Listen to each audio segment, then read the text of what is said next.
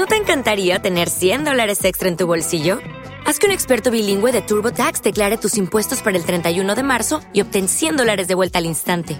Porque no importa cuáles hayan sido tus logros del año pasado, TurboTax hace que cuenten. Obtén 100 dólares de vuelta y tus impuestos con 100% de precisión, solo con Intuit TurboTax. Debes declarar para el 31 de marzo. Crédito solo aplicable al costo de la presentación federal con TurboTax Full Service. Oferta sujeta a cambios o cancelación en cualquier momento. Te admiro profundamente. Soy tu fan número uno. No tienes por qué preocuparte. Soy tu fan número uno. Hablo de cine por Viserir Radio.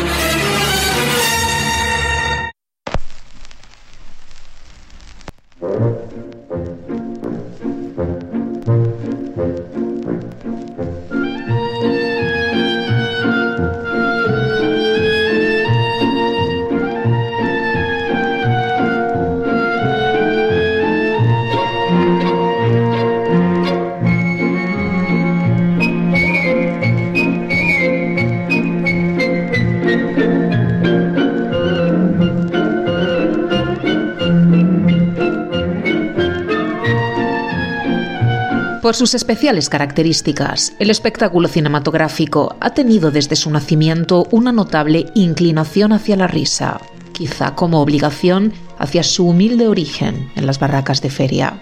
La historia del cine se encuentra jalonada por nombres señeros en el arte de hacer reír. Esperemos que nunca pierda esta servidumbre. En el Olimpo de los grandes reyes de la risa, Charlotte brilla con enorme fuerza y durante muchos años no ha habido nadie que se atreviera a hacerle sombra. Sin embargo, hay algunos cómicos que trabajaron también en los comienzos del cine mudo y obtuvieron el favor del público, con procedimientos muy singulares y teñidos de gran personalidad. Bienvenidos, hoy hablamos de algunos de esos otros grandes cómicos del cine mudo.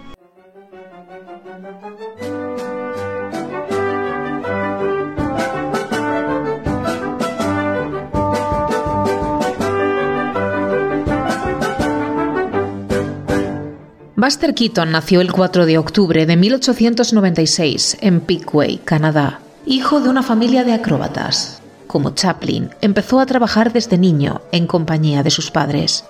Llegó al cine algunos años después de Chaplin, debutando en 1917 en una serie de cortometrajes de dos rollos junto al enorme y gordo Fatty Roscoe Arbuckle. A partir de 1920 realiza sus propias películas, en colaboración con Eddie Klein y esporádicamente Donald Crisp. En España fue conocido como Pamplinas, porque el personaje que encarnaba nunca reía y era capaz de superar las pruebas más endiabladas, exhibiendo una conmovedora cara de palo en la que ningún sentimiento se reflejaba jamás. Desde 1923, Keaton dirige una serie de películas largas que figuran como uno de los capítulos más brillantes de la Edad de Oro en el cine cómico americano.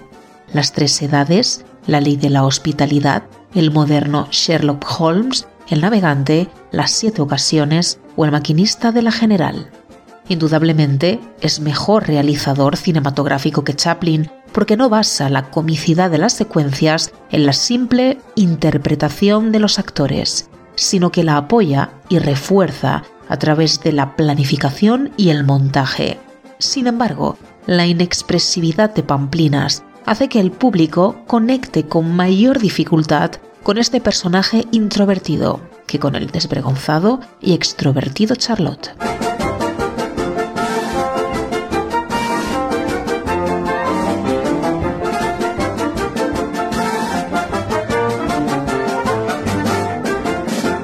La inexpresividad de Buster Keaton oculta, sin embargo, una profunda sensibilidad y una convicción moral que se expresa a través del pudor y la acción.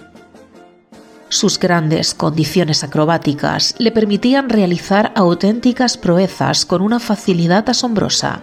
Generalmente las carcajadas eran provocadas por la impasibilidad del personaje ante las más difíciles situaciones.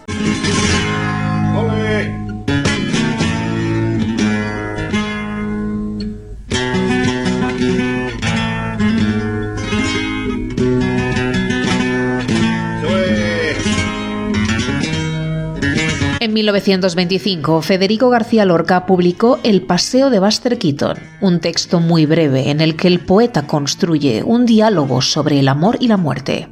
El protagonista, el actor Buster Keaton, con un puñal de madera, mata a sus cuatro hijos.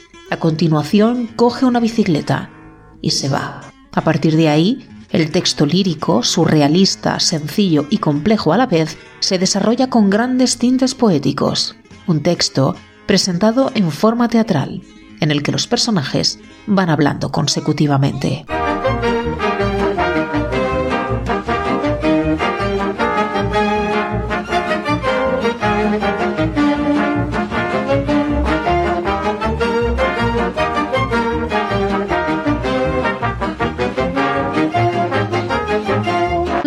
Años más tarde aparece una pareja de cómicos muy singular que viene a reforzar la hegemonía del cine cómico americano. En España fueron conocidos como El Gordo y el Flaco. En realidad se llamaban Stan Laurel y Oliver Hardy. Contratados por Al Roach, la pareja se forma en 1923 en la película Sleeping Wives. Oliver era americano, nacido en Atlanta en 1892 era el gordo.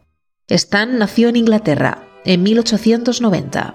Era el flaco. Y sorpresa, entre 1909 y 1912 formó parte de la compañía de Fred Carno, en donde fue suplente y doble de Chaplin.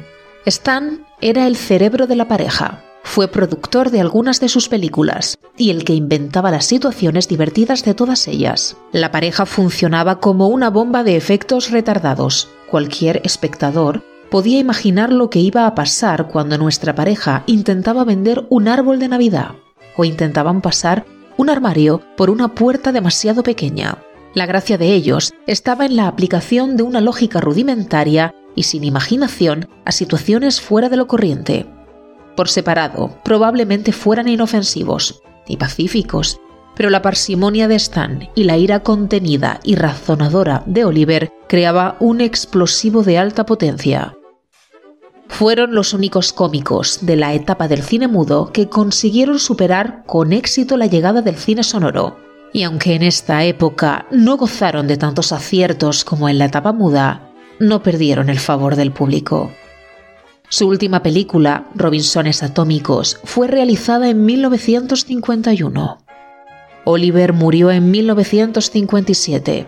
Laurel no tuvo la fuerza suficiente para ir a su entierro el que había sido su amigo y compañero profesional, había desaparecido, y él se juró a sí mismo no volver a actuar jamás. Y aunque apadrinó a nuevos talentos como Dick Van Dyke, cumplió su promesa hasta el final. Él mismo moriría en febrero de 1965.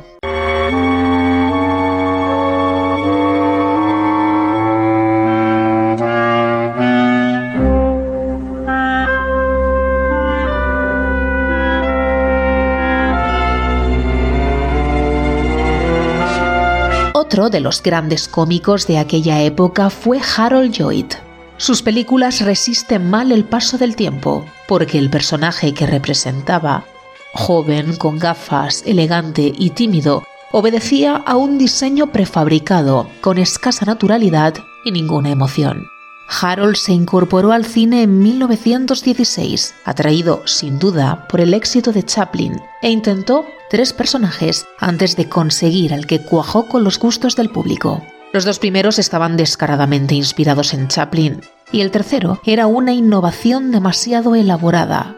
De todos modos, su comicidad era efectiva, cimentada también en sus habilidades acrobáticas, que una y otra vez eran puestas a prueba.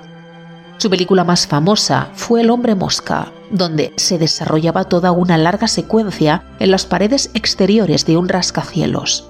Con él se inició en la industria cinematográfica Hal Roach, y con Harold también llega el inicio de la decadencia del cine cómico de la Edad de Oro.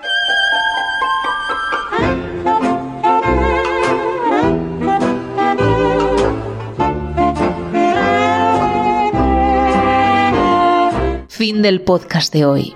Espero que les haya gustado. Gracias por vuestra atención.